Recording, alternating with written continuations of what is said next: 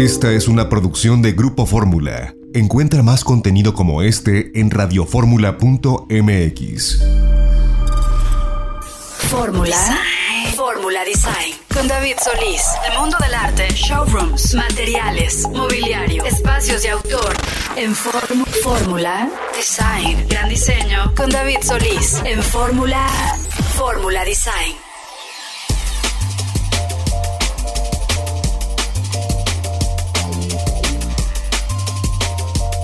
Bienvenidos queridos amigos de Fórmula Design, estamos iniciando transmisión, es sábado 9 de abril de 2022 y con el gusto de saludarles les quiero mandar un fuerte abrazo a todos ustedes, nuestros radioescuchas en toda la República Mexicana. Y bueno, recordarles que hablaremos el día de hoy de arte, arquitectura y diseño de interiores y por supuesto invitarlos a que nos vayan a seguir a nuestras redes sociales arroba designhunter-mx, así estamos en Instagram, por supuesto que nuestro sitio web es designhunter hunter.mx, por supuesto, y también tenemos nuestro canal de YouTube con muy buenas entrevistas a los creadores creativos del mundo de la arquitectura, el arte y el diseño.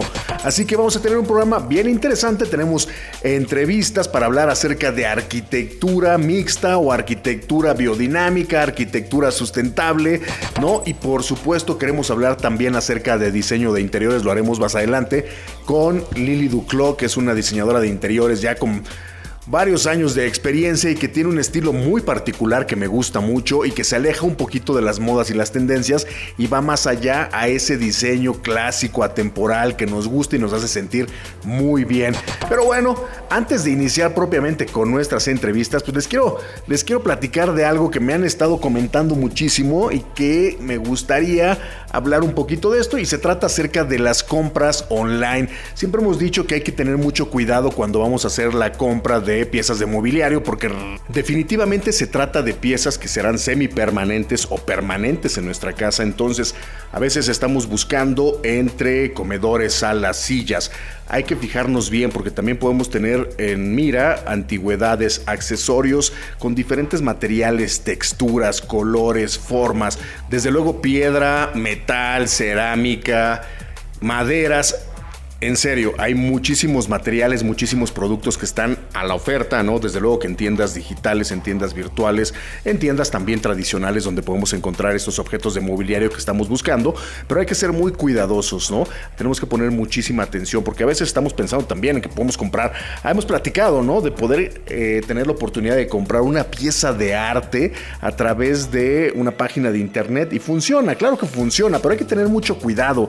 Durante la pandemia, desde luego que es este tema creció muchísimo, ¿no? El COVID-19 nos guardó durante mucho tiempo en nuestra casa y hoy en día, desde luego que es posible hacer una compra con solo un clic o dos clics y sin importar el costo, el tamaño del producto, en qué país esté la tienda, pues podemos tenerlo prácticamente al otro día, a la siguiente semana o incluso un poquito más si viene de otras partes del mundo, pero pues hay que tener mucho cuidado también con las compras online porque ha, habido muchos fraudes, ¿no? Entonces sí tiene muchas ventajas el poder hacerlo eh, y otras desventajas por supuesto. Vamos a platicar de eso, les quiero platicar en mi experiencia, en la experiencia que hemos tenido nosotros también en Design Hunter, de lo que es comprar online y lo que es ir a la tienda y comprar, ¿no?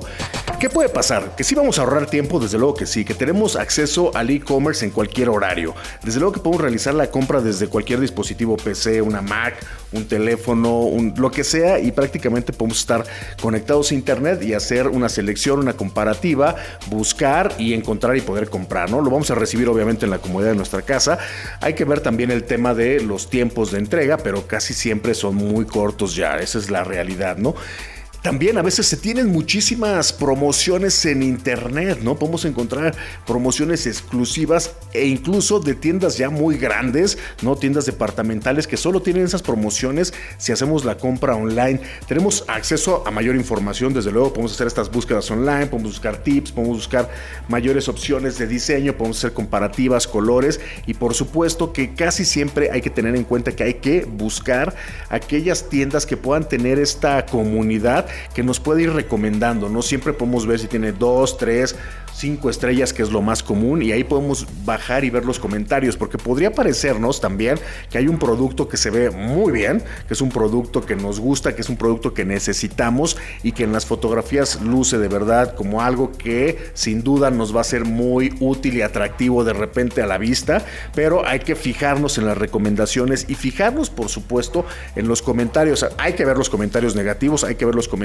positivos, hay que hacer un balance y nosotros también tener la decisión y poder tomar eh, la, mejor, la mejor decisión posible a la hora de comprar un objeto, ¿no? Siempre les digo, si se trata de accesorios y de repente no son tan costosos, vale la pena, ¿no? Vale la pena arriesgarnos y ver y empezar a tener esa confianza en la tienda porque quizá compramos algo pequeño, vemos que no, eh, no tenemos problemas en la entrega, que no tenemos problemas en cómo llega el objeto y que fue fácil la compra, ¿no?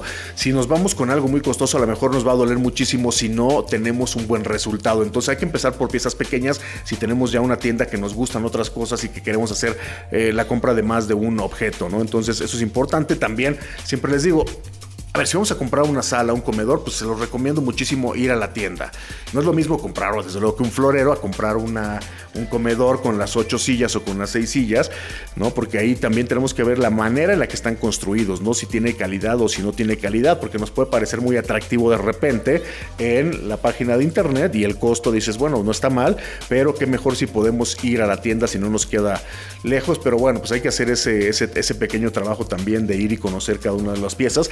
Yo les recomendaría, por supuesto, investigar, ¿no? Que la tienda sea oficial o que tenga un distribuidor autorizado, ¿no? Ese es, creo que el primero de los pasos, lo más importante, investigar bien la tienda, que sea oficial, que tenga este distribuidor autorizado y que sea algo que en las páginas de internet se conoce como de mayor seguridad, ¿no? En el tema del URL, que esté correctamente cifrada, ¿no? Casi todas las tiendas que están correctamente cifradas tienen este HTTP y un símbolo de un candadito que es la principal señal de que se trata de una página segura ya que brinda la confianza de poder hacer transacciones, porque cuando estamos comprando en internet, pues metemos nuestra tarjeta de crédito, hacemos una transferencia electrónica y hay que saber a quién se la hacemos, ¿no? Y si metemos nuestro, nuestros datos de eh, nuestra vamos, tarjeta de crédito, también hay que estar seguros de que lo estamos haciendo con la página correcta, si está bien cifrada, si es una página conocida, ya lo investigamos, si es un e-commerce que ya es de confianza, bueno, pues vamos a tener desde ahí una mejor oportunidad de que sea satisfactoria nuestra compra 100%. Desde luego que hay que revisar las fotografías. Es bien importante, ¿no? Porque el producto tiene o debería de tener varias imágenes desde diferentes perspectivas y algunas más de detalle para comprobar el acabado, la textura y los ornamentos en el caso de que los pueda tener y por supuesto también checar muy bien el tema del color porque una pantalla puede mostrar un color verde o un amarillo diferente a otra pantalla. Entonces saber exactamente qué es el color que estamos comprando y también si es posible que estas fotografías nos puedan llevar al detalle es muchísimo mejor, ¿no? Y analizar, lo más importante es analizar las medidas de los muebles porque les digo, las proporciones son importantes y hay que saber si cabe o no cabe dentro de nuestro, nuestra habitación, ¿no? Por ejemplo, si queremos un comedor y tenemos un tapete, ¿no? Hay que ir a buscar, ¿no? Esos tips que también hemos dado de repente de cuánto debe de tener un tapete para ser adecuado y poder eh, estar debajo de nuestra mesa, ¿no? Por ejemplo, un tapete, cuando movemos la silla, ¿no? Para salir y ir a cualquier lugar, quizá vamos a ir al baño, pararnos de la silla, esa silla cuando la jalamos debe de poder estar todavía dentro del tapete si es que tenemos un tapete en una mesa de comedor. Esas medidas son importantes, podemos encontrar muchos tips, desde luego que también en páginas de internet, pero hay que fijarnos muy bien en las medidas de los muebles, ¿no? Por ejemplo, que este es un tip que se lo, se lo tomé a Elena Talavera, marcar con cinta, ¿no? Si tenemos una, vamos a ubicar una mesa y tenemos y venimos una mesa y dice que mide un 80 de largo por 1,20 de ancho o uno o, 2 metros 40, que también es algo, una mesa grande, pero también es común verlas, pues marcar en el piso, ¿no? Con cinta de aislar el tamaño de la, de la mesa para poder tener una proporción correcta de lo que vamos a tener como resultado. Entonces, el comercio, el comercio online se ha evolucionado de manera radical y aunque adquirir muebles y decoración por internet no es todavía tan frecuente, sobre todo piezas grandes, ¿no? Hay que perderle el miedo a comprar online. Hay que buscar desde luego también y considerar porque a veces los costos de envío y transporte pueden llegar a ser más caros que el mismo mueble. Entonces si compramos en tiendas online que están en México, que tienen almacenes en México, quizá nos vamos a ahorrar los costos de envío y de transporte. Pero si estamos, porque ahora es global, si de repente entramos a una página que está, y eso se los digo por experiencia, porque nos ha pasado que hemos comprado algunas lámparas que están en Suecia o que están en otro lugar, de repente no nos damos cuenta que tenemos, nos parecen que están a muy buen precio, que tienen el diseño que queremos, se ven muy bien, de muy buena calidad y cuando estamos haciendo la compra no nos dicen hasta que está llegando a través de la paquetería y tenemos que pagar los, eh, los costos aduanales, no los impuestos y no nos imaginábamos que pueden ser casi del mismo costo o incluso más de lo que nos costó el producto. Entonces hay que tener mucho cuidado con todo ese tipo de cosas. Yo por eso recomiendo comprar, sí, desde luego que en páginas eh, que sean mexicanas, ¿no? Eso es muy importante y también darle oportunidad a las grandes marcas o los grandes almacenes que tienen una muy buena oferta de, eh, de piezas de mobiliario, de ropa de cama. Están muchas, ¿no? Liverpool, está Palacio de Hierro, está Crate Barrel, está Pottery Barn, hay muchísimas, West Elm, hay muchas marcas que tienen buena selección de mobiliario de diferentes estilos. Hay que darles una oportunidad y por supuesto también que hay muchas marcas mexicanas que venden piezas de mobiliario muy barato que no necesariamente son de la mejor calidad y eso sí, de repente les recomendaría ir a las tiendas que casi todas tienen tienda física para revisar específicamente los eh, temas en cuestión de calidad. Entonces ya saben, Vamos a ir un corte y vamos a regresar para más de Fórmula Design. Tenemos buenas entrevistas. Recuerden que tenemos Instagram es arroba designhunter-mx y por supuesto vayan a buscar nuestra revista que ya está el número de abril en todos los kioscos y es una super revista que les va a gustar muchísimo y los va a inspirar. Design Hunter es la revista. Vamos a ir un corte y regresamos para más de Fórmula Design.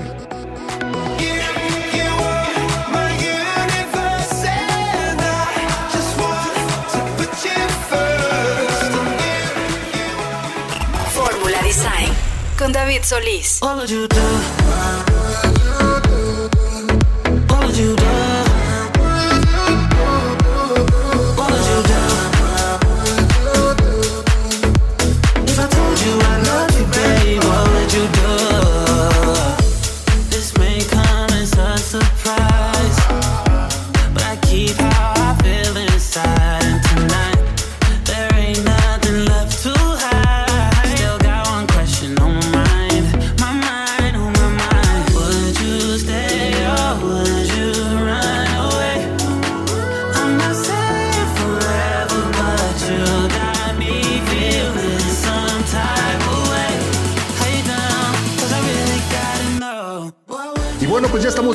En Fórmula Design, queridos radioescuchas, y el día de hoy tengo el placer y el privilegio de platicar con Jaime Peña, que es cofundador de Arquitectura Mixta. Eh, Jaime Peña, bueno, pues ya tiene rato viviendo en México y trabajó, bueno, también en Francia, en Mozambique, en Brasil, y es director creativo de Arquitectura Mixta, que se fundó, bueno, pues hace 2003. Y pues darle la bienvenida. ¿Cómo estás, Jaime? Muy bien, hermano, muchísimas gracias, muy buenas tardes y pues gracias por la invitación. Aquí estamos todos muy bien, fluyendo y avanzando como siempre.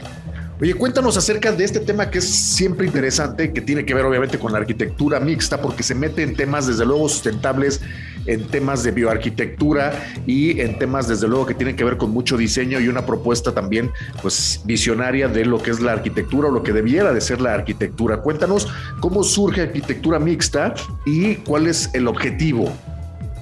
Bueno, mira, arquitectura mixta surgió a partir de cuestionamientos personales como profesional de la arquitectura, cuando empecé a ser arquitecto profesional. Empecé a cuestionarme mucho lo que hacía, ¿sabes? Los materiales con los que trabajaba, lo que construía y lo que generaba y la huella que dejaba en el planeta lo que estaba haciendo. Entonces eso me comenzó a tocar y a, como a, a cuestionarme en que no era el camino que yo quería generar, ¿vale? Entonces terminé un contrato que estaba haciendo, no quise renovarlo, empecé a hacer un viaje por toda América Latina donde nos fuimos a conocer toda la parte tradicional, técnica y ancestral constructiva de América Latina. Entonces conocimos la tierra, conocimos el bambú, el adobe y muchas técnicas por varios países. Regresamos a Colombia y nace Arquitectura Mixta. Arquitectura Mixta se creó hace 18 años con el objetivo de hacer una propuesta mucho más armónica y con amor hacia el planeta donde la estamos haciendo, hacia el planeta Tierra donde vivimos entendiendo que el planeta tiene unas guías de diseño, que la naturaleza tiene unas estructuras y mucha información que podemos tomar para generar esta arquitectura.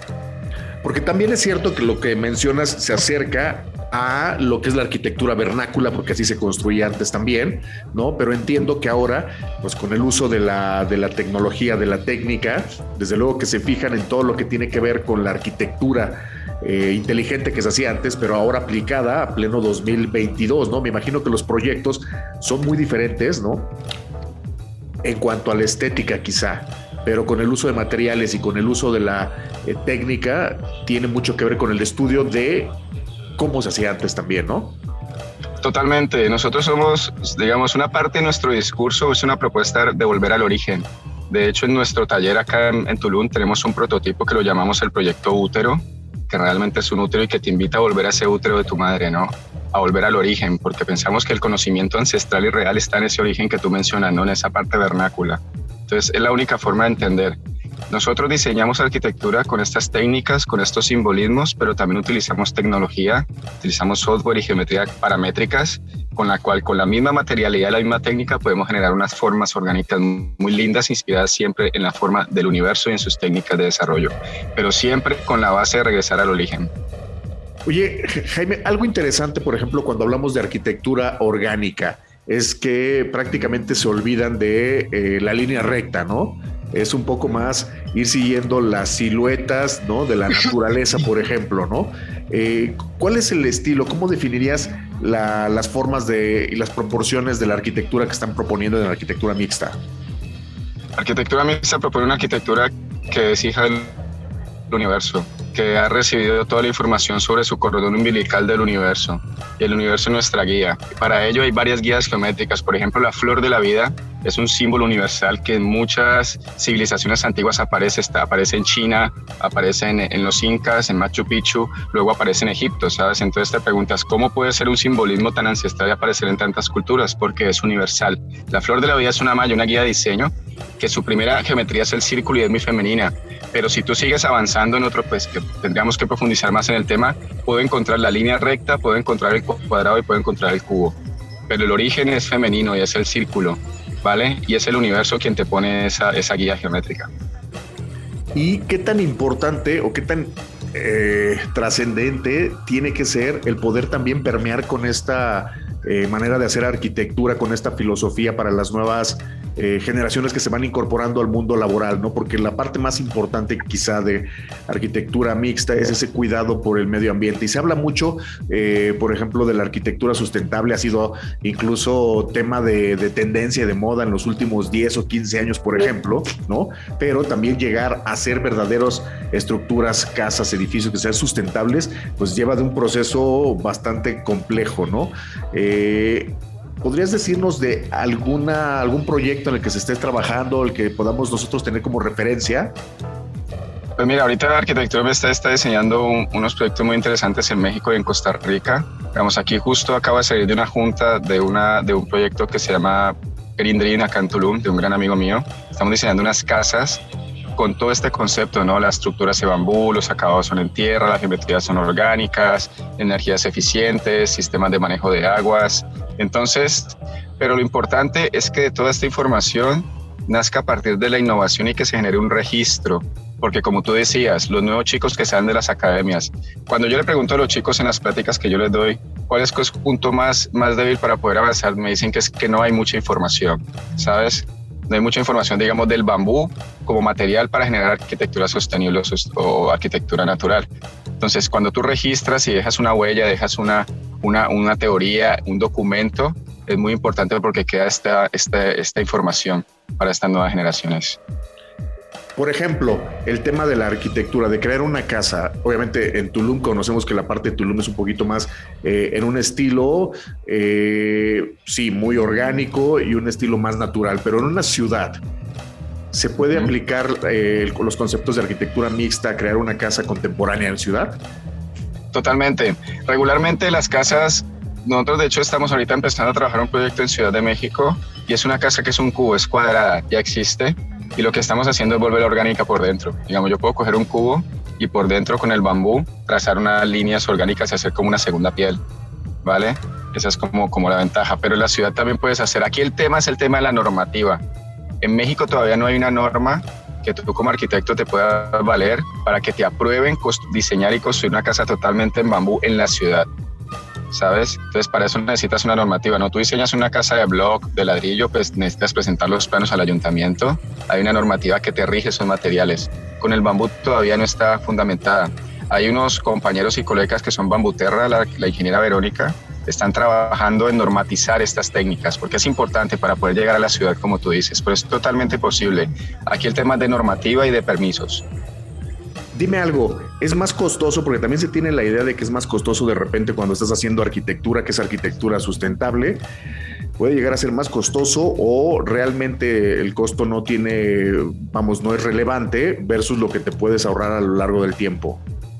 Es un poco de las dos cosas. Puede llegar a ser mucho, mucho más económico, puede estar el mismo costo, puede llegar a ser muy costoso. Tú con arquitectura, con materiales vernáculos, puedes hacer arquitectura para comunidades, arquitectura social, o también puedes hacer arquitectura de lujo, ¿sabes? Para un resort, para un hotel.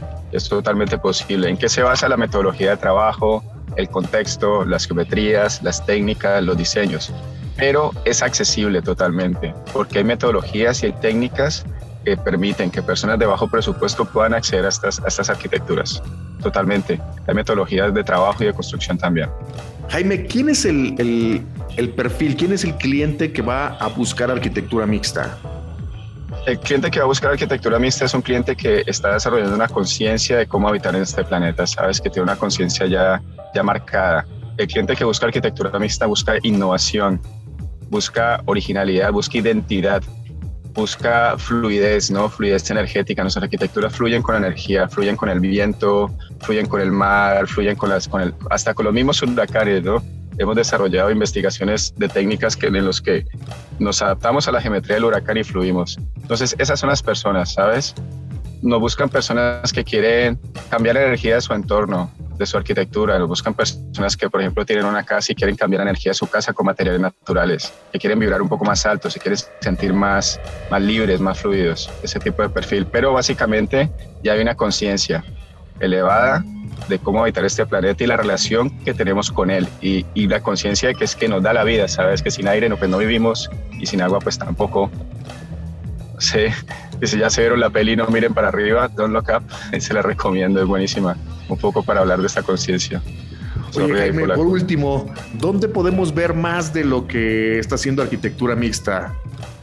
www.arquitecturamixta.com en nuestro sitio web. Ahí estamos publicando constantemente obras en nuestras redes sociales, arroba arquitectura mixta. Todos son súper bienvenidos a Colombia, a México y a Costa Rica, que es donde estamos trabajando ahora, y Brasil también con posibilidades a nuestros talleres, oficinas, para que nos visiten y con mucho gusto les mostramos los que hacemos.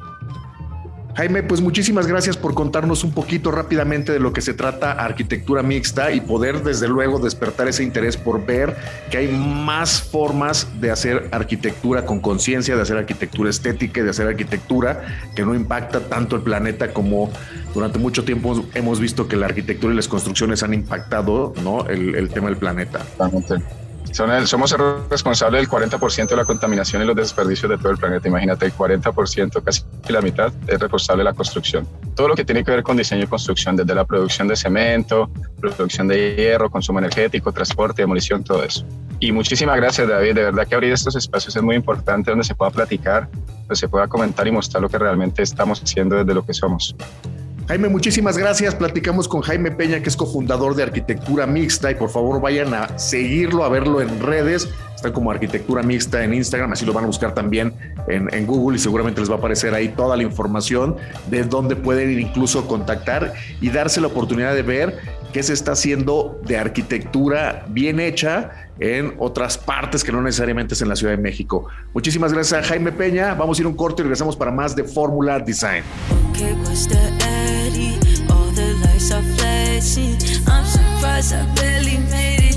shots, I barely tasted. Red cups, I keep passing. Rolling peaks and valleys. Better focus, concentrating. To too much, I'm levitating. Open up the gates, I feel close enough to heaven. To go. Creadores. Fórmula Design con David Solís. Y bueno, pues ya estamos de regreso en Fórmula Design, queridos radioescuchas, y el día de hoy estoy obviamente muy contento, estoy feliz porque tengo la oportunidad de entrevistar y de platicar con una diseñadora de interiores que transmite muchísima energía y también transmite la pasión, el amor que tiene por el diseño, el buen diseño, por espacios elegantes, ricos, sofisticados, muy personales y también que toma como un eje rector el tema del arte, los libros y todos los objetos que van mezclándose para crear pues eh, esos ambientes, esos lugares únicos. Y me refiero a Lili Duclos. Lili Duclos ha estado en el mundo del diseño muy metida en los últimos años y la verdad vale mucho que vean su trabajo. Ahorita les vamos a decir dónde lo pueden ver. ¿Cómo estás, Lili? ¿Cómo estás, David? ¿Cómo va todo? Muy bien, feliz de platicar contigo y muy emocionado porque quiero que le cuentes a nuestros radioescuchas, ¿no? A la gente que nos está ahorita sintonizando, ¿Cómo es que inicias en el mundo del diseño de interiores? ¿Cómo empieza tu trabajo? ¿Por qué la pasión por crear ambientes eh, que sean personales, ambientes que tengan color, calidez? Pues antes que nada, gracias por la oportunidad de, escucharte y de compartir toda esta experiencia con, con, tus, con, todos los invitados que nos están ahorita eh, escuchando a todos. Em, la realidad es que fue eh, una trayectoria padrísima, David. Yo soy eh, diseñadora gráfica de, primera eh, categoría, digamos así. Soy diseñadora de la náhuac. Em, vengo de una familia de artistas, ¿no? Toda la vida mi mamá era interiorista, entonces pues bueno, mi casa pues siempre fue de esas casas de revista en donde te sentabas a la sala y eh, te parabas y mi mamá ya estaba arreglando los cojines, ¿no? Entonces, em, pues la verdad es que lo mamé, o sea, esto es algo que, que pues, lo traemos en la sangre. Em, de pronto, eh, pues de muy chavita, empecé a trabajar en, publicidad, trabajé eh, para Clemente Cámara como a los 17, luego, luego que entré a la universidad, yo soy chiquita, o sea, soy de junio, compartimos ese mes de cumpleaños, entonces entré, entré a la universidad bien chavita y eh, pues vaya, me salió la oportunidad de trabajar entonces en la agencia. Y de pronto ahí empezamos a trabajar mucho con proyectos de niños y con proyectos de vinos y con proyectos pues muy creativos, ¿no? Que, que pues me dieron la oportunidad de, de, trabajar con grandes marcas como Danone, con Disney, con Warner Brothers. Y en ese entonces pues yo eh, ilustraba muy bien, ¿no? O sea, me, considero una buena ilustradora, la verdad es que eso es, vuelvo a, a repetirlo, fue un don que mi mamá me enseñó desde chavita ella dibujaba muy bien a lápiz y manejaba mucho el uso de los stickers porque era escultora también. Entonces, em, pues desde chavita siempre tuve como este, esta afición como por los niños, siempre eh, pues trabajaba en cursos de verano, les enseñaba a los niños a pintar y tal. Y mm, de pronto me salió una, una chamba increíble. Em, yo con mi agencia, que fue después la que puse saliéndome de la agencia de, de Clemente, eh, puse mi propia agencia, te digo que trabajando con Danone pues metíamos como mucho esta parte de los niños. Em, me contratan en Tampa Bay para los Bucaneros de Tampa. Fue una experiencia increíble porque me tocó el Super Bowl. Vengo de una familia de, de mucho fútbol americano y tal, y fue em, ahí donde entonces descubro pues este mundo de niños increíble. Pues bueno, Tampa veía un, o sea, 30 minutos de, de Disney. Yo tenía una niña chiquita que pues, es mi inspiración, Lorenza nace mi niña, me la llevo y pues imagínate todo lo que era conocer este mundo de los piratas y crear, eh, me tocó diseñar el estadio de Raymond James en ese entonces. Órale. Sí, increíble. Entonces la verdad es que era, eh, pues ya sabes, o sea, desde descubrir porque José Gaspar, que era el primer eh, pirata del Caribe, y entonces cómo, cómo realmente existieron los piratas, y entonces hay un, bueno, es, es como un festival Em, que es así como un Mardi Gras, es padrísimo. Otro, otro día tendríamos que hablar de esto, porque la verdad me podría extender muchísimo, pero en este festival salen todos los barcos de la bahía de Tampa y salen, vienen de regreso y fue, fue este rollo de exponencial, decir, no puedo creer que sigue existiendo esto, o sea, eran barcos piratas reales, ¿no? O sea, y ver a la gente toda disfrazada y cómo la gente disfrutaba como todo este contexto. Y entonces entendí un poco por qué los piratas del Caribe y entendí muchísimo, o sea, todo el tema alrededor de que entonces los piratas junto con las hadas y tal, ¿no? Entonces llego a México, se enferma mi mamá, mi mamá le dio cáncer de mama Y mm, pues regreso a México considerando obviamente la parte de, empezar, yo le empecé a pintar los cuartos a mi hija, ¿no? Entonces, un buen día una gran amiga em, árabe me dijo, Lili, wow, yo quiero que le pintes su cuarto a mi hijo, ¿no? Dije, ah, encantada. Bueno, pero lo voy a vender carísimo, ¿verdad? Es un re que te contra buenos para el negocio, ¿no? Y entonces dije, ah, sí, pero me tardé un chorro pintando el cuarto de Lorenza. Entonces, está padre, pero pues lo vendería bien caro, porque pues ¿cómo lo vamos a hacer? Entonces hablo con, con esta clienta que me dice, wow, vienes regresando de Tampa, eh, yo quiero que me hagas un cuarto pirata, ¿no? Entonces, em, de pronto eh, fue una locura, porque ella todo era eh, involucrarse conmigo hasta Touch, ¿no? Y creamos un cuarto espectacular, o sea, hicimos el barco, yo lo que te decía, este tema de la plastilina lo manejo muy bien, entonces hicimos el barco, contraté un volumetrista, em, eh, hicimos una ludoteca impresionante, ya quería que cada planeta se prendiera, una, una locura. Entonces en una casa preciosa en el Pedregal y mm, pues imagínate que la casa era preciosa per se, pero los cuartos eran una cosa irreal, ¿no? Entonces ahí ella de pronto me dijo, bueno, no, es que ahora ya quiero subir a todo el mundo a los cuartos de mis hijos, ¿no? Y llegó un momento que, bueno, pues, pues bajémoslo, o sea, vamos a hacer que toda tu casa sea increíble y pues con la ayuda de mi mamá, que era quien acompañaba, eh, pues me empecé a echar como que toda su casa y de verdad es que, digo, obviamente con, el gran gusto de, de, la dueña, em, y ahí pues se empezaron a dar proyectos y proyectos y proyectos, eh, todo alrededor este del tema de Disney, todo alrededor de, de los niños. Y esa fue la primera parte en donde incursioné como en todo este tema de color. Mi mamá involucraba eh, todo este mundo mágico. Vengo de una familia de, de pues, cantantes, de artistas, em, de, de cri-cri, ¿no? De involucrarte mucho en el colorido, en, en el storytelling alrededor de, de, encontrar a los niños que son 100% lo más creativo que yo he conocido en la vida y creo que nunca va a cambiar la creatividad de los niños versus lo que nosotros somos. Y es ese mundo pasional en donde son reales y son auténticos y, y, se apasionan y entonces empezaban, y yo quiero, y entonces imagínate, y entonces me pones un globo, y entonces me imagino una resbaladilla, y entonces esa parte fue la que empecé como a, como a aventar hacia afuera, ¿no? Y, y pues de ahí se iba que a la cocina, porque empezaban los clientes que, que, me contrataban para los niños, oye Lili, si me pintas un mural en mi cocina, porque me gustaría que mis hijos hablaran francés, entonces pues empezaba yo como, como muralista a incursionar en esa parte y de pronto pues ya la cocina pues también era parte de mi ambiente y se fue expandiendo David, o sea... Oye Lili, ¿tú cómo es que defines tu estilo? ¿Cómo es tu estilo de diseño de interiores? Mi estilo ya lo definí, así ya le puse hasta, hasta mi propio estilo. Yo le puse French Industrial Chic.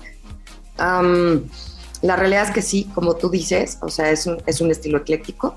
O sea, mi estilo es 100% clásico. Mi casa era como muy estilo francés, ¿no? Em, mi mamá era coleccionista de arte y era em, anticuaria. Entonces, de pronto eh, le encantaba ir. Tenía, tenía un proveedor que le decía el chácharas, que eh, siempre le hablaba, le decía, señora Lili, em, me acaba de llegar un, no sé, un candil francés del siglo XII, tiene que venir a verlo. Y mi mamá corría, yo me acuerdo que era una locura, yo decía, ¿ahora dónde lo va a poner? Y siempre encontraba, o sí, mi casa ya parecía, pero, pero siempre mi mamá tenía como el gusto y el ojo para encontrarle ese rinconcito específico a, la cháchara que compraba, ¿no? O a, utilizarla para otro lugar que ella decorara o lo que fuera. Entonces, la verdad es que eh, entendí mucho, mi mamá decoraba mucho con libros, que es lo que, como bien dices, me, distingue mucho. Ella, en vez de usar como antiguamente ponían la carpetita o que ahora ya está como muy de moda decorar con libros, pero en ese entonces pues no era como típico, ¿no? Y de pronto, pues bueno, em, eh, el estilo del colorido también fue algo que, distinguió mucho en mi casa. Em, era, era una casa, te digo, siempre recibíamos gente, éramos una familia muy sociable, entonces pues llena de fiestas, entonces eso, eso se veía en mi casa, era como todo un storytelling, ¿no? Entonces sí, pues mi estilo, como dices, es, es French 100%, el industrial lo fui adquiriendo conforme a la marcha, em, trabajando con, con, grandes colegas que, que manejaban mucho este tema que estuvo muy en boga de restoration hardware y tal. Entonces, pues involucramos mucho porque pues es un estilo también como muy clásico. Y yo le pongo el tema, la terminología de chic, porque eh, eh, aun cuando ahora el escandinavo también está ocupando como un espacio pues diferente. Importante también. Muy importante y, que todo el mundo nos dice como interioristas que yo lo quiero minimalista. Ese tema un poco de, es como el accesorio, ¿no? O sea, siempre digo, bueno, es como un Lego, ¿no? O sea, la casa per se, o sea, se voltea y pues es lo que la casa te da y eso está increíble, pero, pero el toque chic es, es un tema personal. Entonces, me encanta escuchar a mis clientes y decir, a ver, ¿tú qué te gusta? ¿Cómo te quieres involucrar? No, pues a mí me encantan los dorados. A veces leo mucho, creo que somos como hasta psicólogos, David. O sea, llega un momento que, que, que, que te involucras tanto en la psicología del ambiente personal del lugar, ¿no? O sea, de la familia, de las costumbres, de que si leen, si no leen, si son sociales, si invitan a la gente las fines de semana, ¿no? Oye Lili, vamos a ir un corte, vamos a regresar para más de Fórmula Design. Les recuerdo nuestras redes sociales, que son arroba designhunter-mx. Y cuando regresemos vamos a platicar acerca de eh, el estilo y lo que está de moda. Pero va a ser después del corte, ahora mismo regresamos.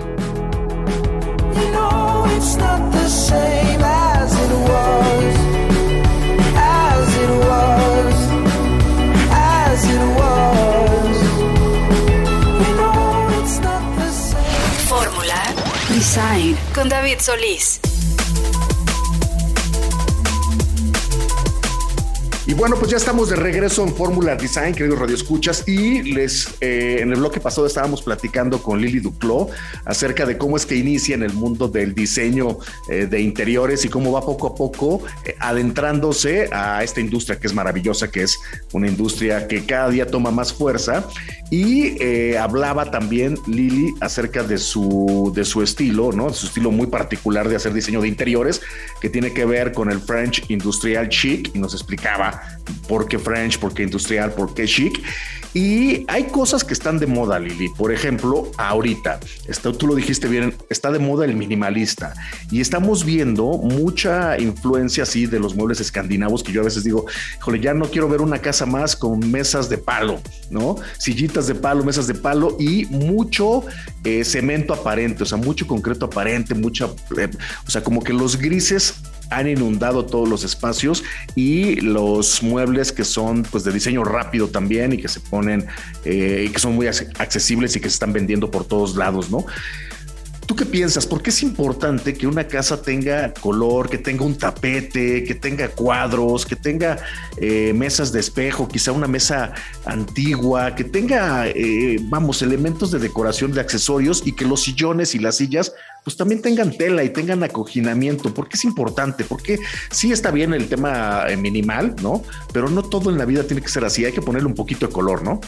100%. Mira, eh, hablando un poquito de, lo que ha sido mi trayectoria, la verdad es que hablando como diseñadora gráfica antes de ser interiorista, eh, teoría del color fue algo espectacular, o sea, nos dio la noción de saber que el rojo te da hambre, que un azul te da tranquilidad, el morado es como el color de la paz, ¿no? O sea, que, un rosa prende a los niños, que, ¿no? O sea, que es imposible poner un rojo en un cuarto de criaturas porque se vuelven locos, ¿no?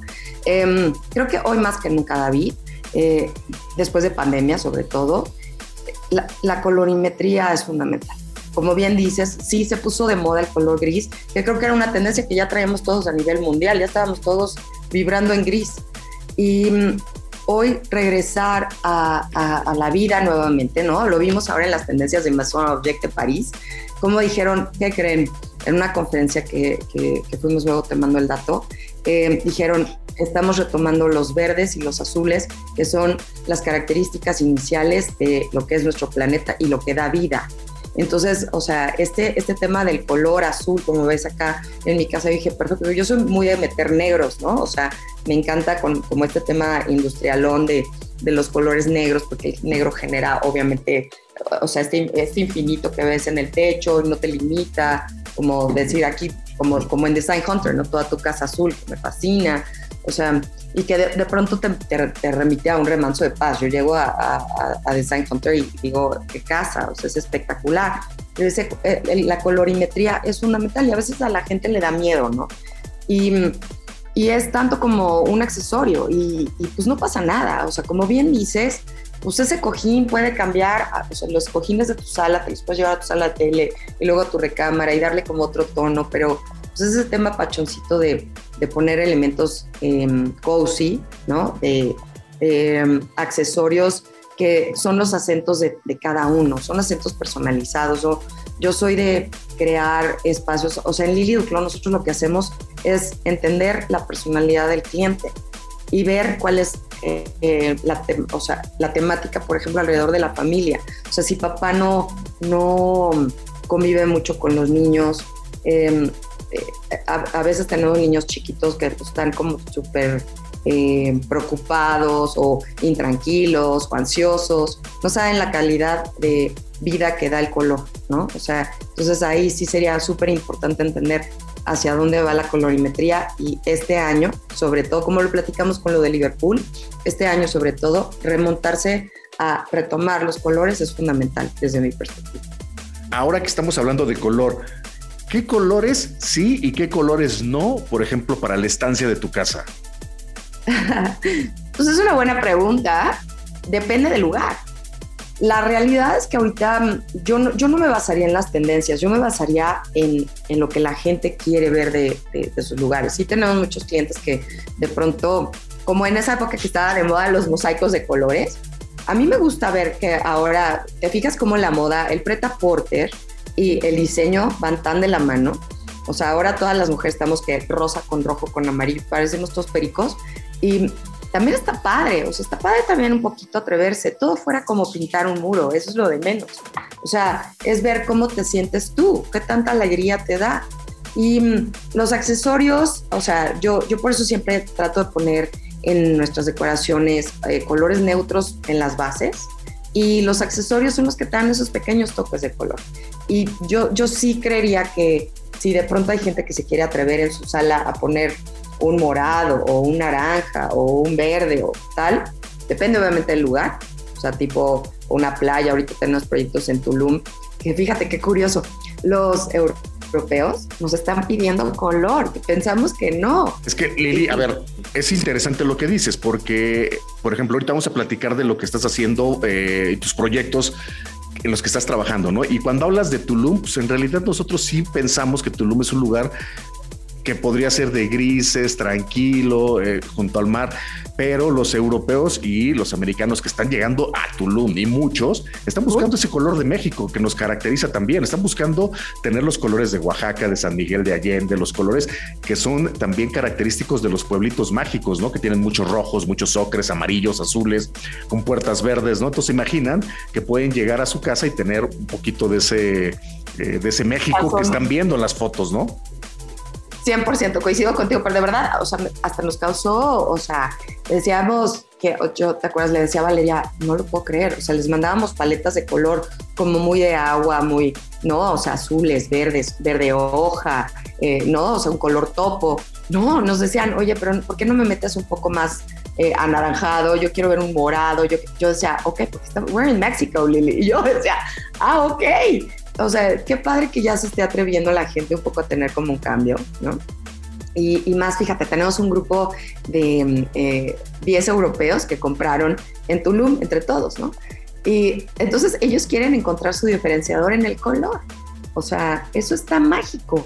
O sea, y eso es lo que aparte nos hace diferentes a, nuestro, a nosotros como mexicanos. ¿no? Bueno, y a, a, los latinos sobre todo, nosotros que, tú sabes, trabajamos mucho con, con Portugal pues eso es, ese es el atrevimiento, todo lo que da, ¿no? O sea, aun cuando están a la gama a un 5%, digamos que en los rojos se van a un 5%, en los azules se van a un 5%, lo, lo, están haciendo muy bien. O sea, ahora combinar la colorimetría en todas las zonas es lo de hoy y eso me encanta. Oye Lili, eh, tú tenías una tienda en la Ciudad de México con muchas de las eh, muchos accesorios y mobiliario que importabas de otras partes del mundo y ahora vas a abrir en, tienda en Tulum. Ahora que estoy viendo que tienes este varios proyectos allá. Vamos a abrir tienda, sí, o sea, uno de los proyectos que tenemos pensado ya este 2020, digo 2022, perdón, es eh, estamos terminando un proyecto muy padre en un lugar que está en, en Avenida Cobá Em, y bueno, obviamente se paró con pandemia, pero pues bueno, ya están como retomando el proyecto y viene con tubo. Y sí, uno de los, de los planes que tenemos es Riviera Maya, 100%. ¿Qué hay que fijarnos? ¿Qué debemos de fijarnos cuando alguien entra a una tienda y va a hacer una selección de piezas de mobiliario? Porque no todo el mundo de repente va acompañado de un diseñador de interiores. Lo ideal sería que sí, que cada persona que va a hacerse su casa o su departamento llegara acompañado de un diseñador de interiores, pero no siempre pasa. ¿Tú qué recomiendas eh, cuando llegas a una tienda y no vas, digo, de la mano de un diseñador, de un arquitecto? ¿Qué hay que hacer para elegir bien las piezas de mobiliario? Fíjate que es curioso y qué padre lo que estás diciendo. Cuando éramos chiquitos, o sea, ya sabes que te daban la casita de los sueños, ¿no? Y, y decías, bueno, punto, en un mundo Playmobil para, para no eh, meternos en Barbies o alguna cosa. Em, te decían, bueno, a ver, aquí está tu casita y te ponían la sala, o sea, silloncitos y una mesita de centro. Eh, el comedor, pues una mesa y, y, silloncitos, ¿no? O sea, sillitas. Y en la recámara una camita. Para mí esos son los accesorios que menos me importan. O sea, lo más importante es la iluminación.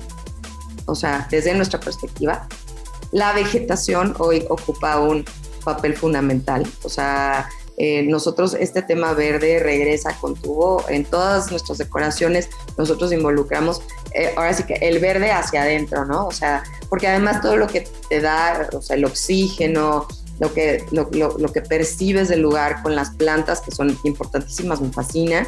La parte de arte para nosotros es fundamental.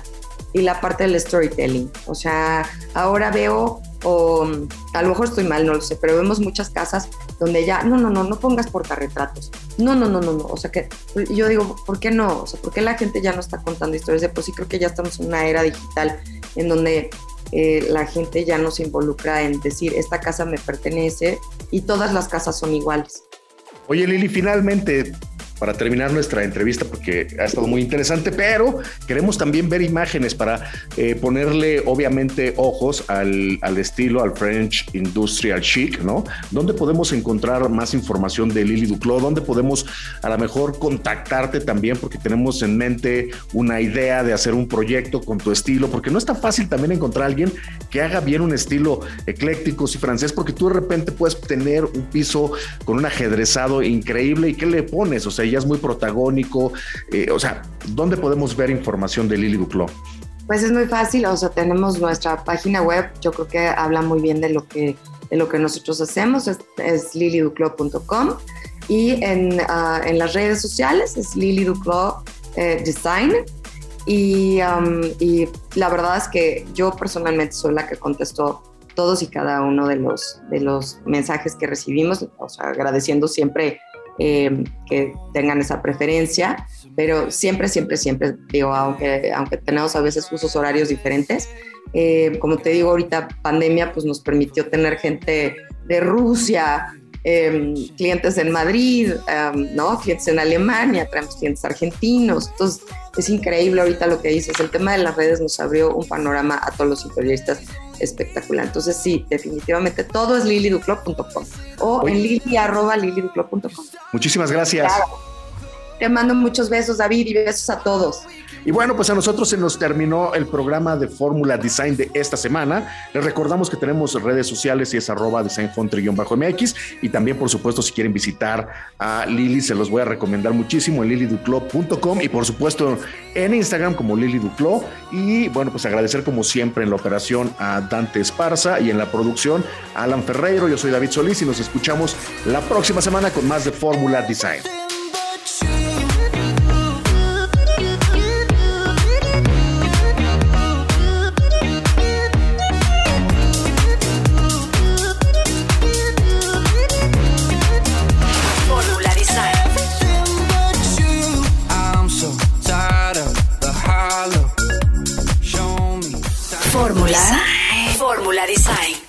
Solís. Esta fue una producción de Grupo Fórmula. Encuentra más contenido como este en radioformula.mx.